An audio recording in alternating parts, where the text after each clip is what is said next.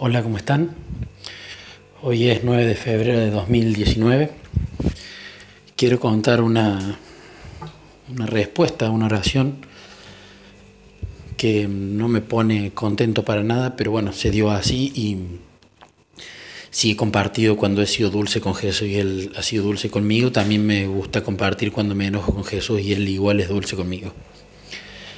Eh, bueno, por la situación que estoy pasando, de la separación, de que uno extraña, de que si bien la comunión con Jesús está en el mejor momento de mi corta vida de bebé espiritual en este año y medio que hablo con Él, también están esos momentos de bajones emocionales que entiendo que el sufrimiento es correcto, que hay que pagar por el pecado, entiendo que esto va a purgar muchas cosas dentro de mí, pero a veces es molesto y ya del de la angustia pasa al enojo, ¿no?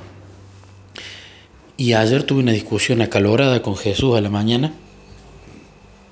Le dije lo que me venía a la mente. Eh, hubieron algunas faltas de respeto. De todas formas, no le cuestiono lo que pasó, jamás lo hice. No le cuestiono el que Mariela se haya ido. No viene por ahí. De hecho, si él me lo dijese, se lo hubiese dicho una y otra vez de la misma manera y sé que todo esto es causado claramente por mis elecciones, ¿no? Obviamente. Siempre, siempre dicen que la infidelidad en la pareja en realidad es un 50 y 50 porque el hombre o la mujer fue a buscar afuera lo que no tenía en la casa. Primero, que no hay excusa. Y segundo, que yo lo tenía todo en mi casa, así que no hay, no hay, eh, no, no vino nunca por ahí la mano.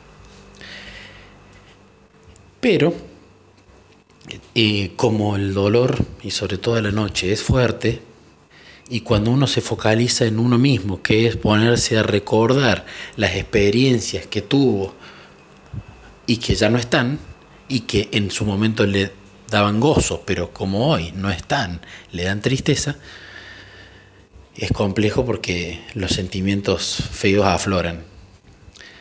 Y siempre es así, cuando uno pone los ojos en sí mismo, las cosas feas aparecen y uno se pone triste.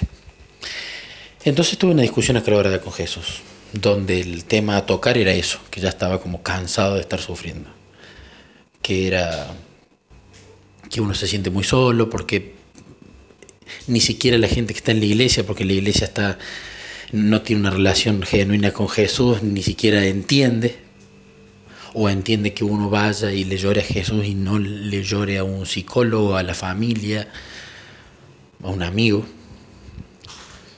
Entonces uno se siente muy solo. Entonces, bueno, eh, ayer no explote porque yo hago catarsis todos los días con Jesús, pero ayer dije cosas que no me gustaron y las cuales, por supuesto, le, le pedí perdón.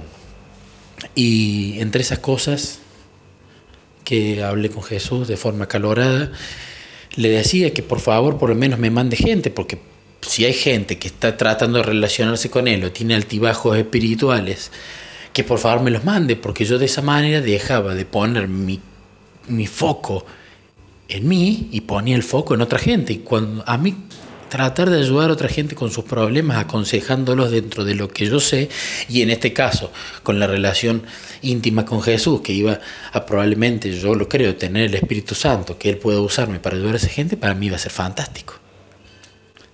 Entonces le pedí, por favor, mándame gente, no te cuesta nada, hay gente que está necesitada, gente que eh, no te conozca, gente que ya te conozca pero tenga sus altibajos espirituales.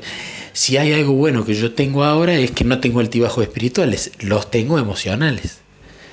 Entonces iba en una especie de reclamo por ese lado. No le pedía que María le vuelva, no le pedía otra pareja, le pedía que por lo menos me escriba gente para poder ayudarla. Bueno, le hice esa oración y él durante el día le respondió me escribieron personas que estaban mal, me escribieron personas que de alguna u otra manera algún testimonio les había llegado o tenían algún altibajo espiritual, lo cual me puso muy contento. Y vi esa oración respondida ese mismo día, pocas horas después.